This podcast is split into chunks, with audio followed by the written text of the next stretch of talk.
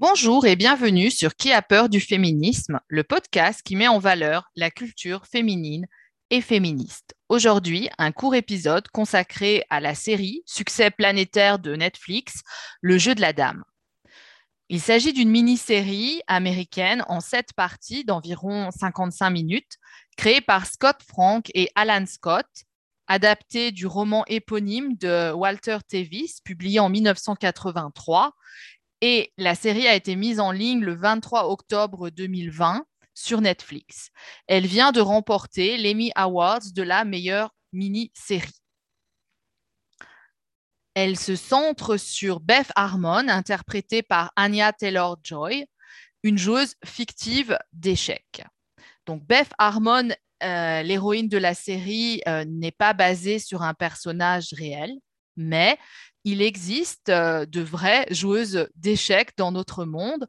Euh, je citerai euh, Nora Gaprindashvili, qui en 1977 est devenue la première femme grand maître et qui vient d'attaquer Netflix parce qu'elle n'apprécie pas la manière dont elle est évoquée dans la série. Je citerai aussi, mais il y en a d'autres, Judith Polgar, une Hongroise, qui est devenue la plus jeune grand maître internationale à l'âge de 15 ans en 1991. Ensuite, elle a joué essentiellement contre des hommes et elle a battu Kasparov en 2002. La série Le jeu de la dame commence quand Beth, après la mort de sa mère, rejoint un orphelinat. Elle va y attraper deux addictions, l'une aux échecs, l'autre tranquillisant. Donc, vous vous en doutez, l'une est plus recommandable que l'autre. Les épisodes vont suivre l'ascension de Beth dans le monde des échecs, ses problèmes de dépendance aux tranquillisants et à l'alcool. Solitaire et orpheline, elle va petit à petit se construire une famille.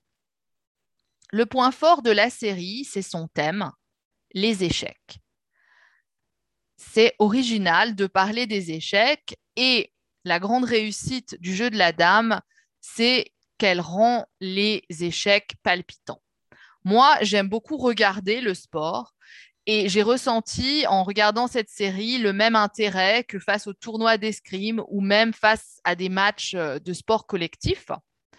Donc la série donne envie de jouer aux échecs. Au début, euh, la série, comme l'héroïne d'ailleurs, est obsédée par les échecs mais quand l'héroïne va s'ouvrir au monde extérieur, se poser des questions, la série va gagner en intensité et devenir plus captivante encore. C'est un beau produit. La photo est superbe, les décors sont parfaits, les costumes et les coiffures sont magnifiques. Donc, le résultat, c'est un bon divertissement avec une héroïne originale, une série à voir. Vous sentez le manque d'enthousiasme dans ma voix et vous attendez le mais. Vous ne serez pas déçu en regardant le jeu de la dame, mais si vous n'avez pas le temps, euh, j'ai envie de dire, ce n'est pas grave. Parce que euh, ce n'est pas la série de 2020, ce n'est pas la série à voir absolument. Bon, premièrement, euh, il n'y a pas de suspense, il n'y a pas de surprise, on, résiste facilement à l'envie de regarder les sept épisodes à la suite. Donc sans euh, spolier, on peut dire que euh, dans cette série, les gentils sont gentils, les méchants ne sont pas si méchants, et bien sûr, il y a le message que se droguer et boire, ce n'est pas bien. Bon, sur ce qui nous intéresse sur la question des femmes, euh, c'est l'histoire d'une belle femme très intelligente. Mais bon, si vous écoutez ce podcast, je suis sûre que vous connaissez d'autres femmes belles et intelligentes. Donc, si vous manquez Beth Harmon, peut-être c'est pas si grave. Bon, montrer une femme qui réussit dans un domaine masculin, évidemment, c'est bien.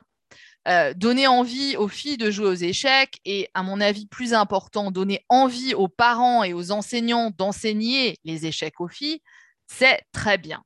Mais euh, la série est exclusivement euh, centrée sur Beth Harmon et les personnages secondaires sont peu développés et moi j'aurais aimé euh, j'aurais aimé qu'il le soit plus, notamment deux figures féminines attachantes, la mère adoptive de Beth et son amie Jolene. Donc, Beth s'impose parmi les hommes, mais euh, et pour moi, c'est le, grand problème dans le jeu de la dame, mais elle ne va jamais affronter euh, du sexisme. À peine quelques remarques sur le fait qu'elle a un sexe différent des autres. Et quand on lui pose la question hein, comment c'est d'être entourée par tous ces hommes, euh, est-ce que c'est pas un peu difficile Elle dit que non, il suffit de, de jouer aux échecs.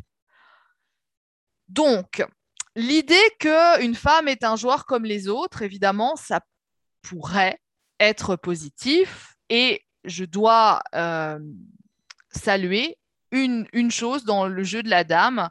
Euh, Beth va avoir ses premières règles pendant son premier tournoi.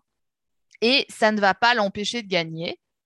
Et pour moi, c'est le moment le plus féministe de la série, et pas seulement euh, parce qu'il y a le message qu'on peut gagner un tournoi d'échecs en ayant ses règles, mais parce que euh, ça va être développé, et c'est un moment où on parle franchement des règles et des protections hygiéniques, et c'est assez rare, et donc c'est pour ça que je tiens à le saluer. Autrement, bon, moi, d'habitude, j'ai rien contre les représentations optimistes de la société. Je trouve que c'est encourageant pour les femmes et j'aime bien aussi l'idée de banaliser euh, leur présence dans tous les espaces. Mais ici, comme Beth est la seule, on n'a pas l'idée d'une banalisation. Beth, elle est juste exceptionnelle. Et pour moi, le jeu de la dame envoie le message, mesdames, si vous avez des compétences, venez et le tour est joué. Donc, il y a une négation du sexisme dans le jeu de la dame, ou tout au moins euh, une négation de son aspect systémique. S'il n'y a pas de femmes dans les échecs, selon le jeu de la dame, c'est pas parce qu'elles ne s'inscrivent pas au tournoi ou bien parce qu'elles euh, n'ont pas les compétences. Donc il y a cette idée que tout dépend des individus, de leurs compétences, de leur volonté. Et de même, euh, donc le deuxième euh, sujet de la série après les échecs, c'est l'addiction.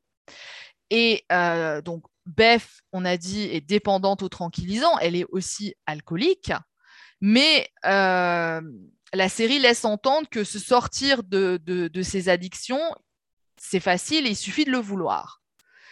Et donc pour moi, c'est problématique. Et cet accent mis sur le caractère exceptionnel d'une femme, l'accent mis sur le mérite individuel empêche pour moi de la classer parmi les séries féministes de 2020. Il manque la dénonciation du sexisme et un aspect, euh, j'ai dire, un aspect politique. Et alors, vous, qu'est-ce que vous en pensez? N'hésitez pas à nous laisser des commentaires euh, sur Facebook, sur Twitter ou euh, en lien avec le podcast. Je vous remercie pour votre attention et vous dis à bientôt dans un prochain épisode.